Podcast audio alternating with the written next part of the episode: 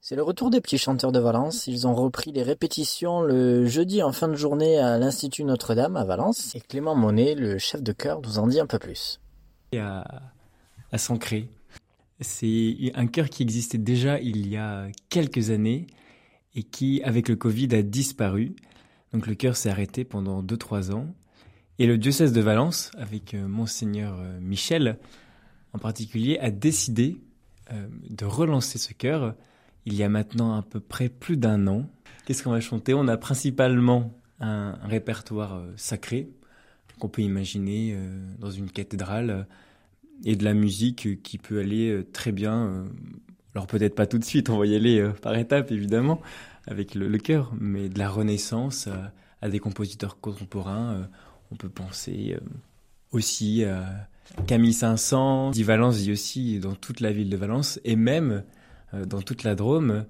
Et ils font partie d'une fédération, les Pourri Cantores. Et cette fédération de petits chanteurs euh, entretient des partenariats. Et donc, en fait, il y a mais des centaines de chœurs en France que nous sommes appelés à rencontrer à Grenoble,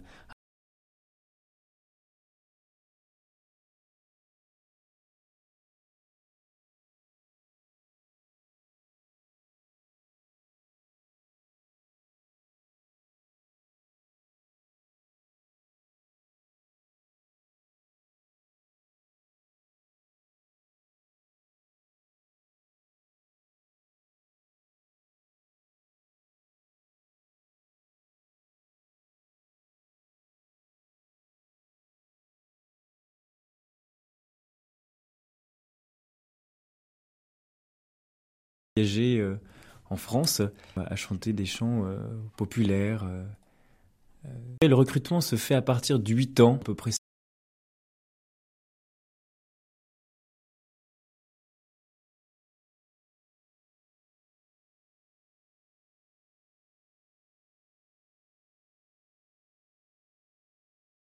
à chanter parce que c'est aussi une formation musicale qui se qui se veut exigeante et, l'envie de découvrir euh, le chant, la technique vocale, le solfège aussi, comment, hein, comment aborder une partition, comment la lire.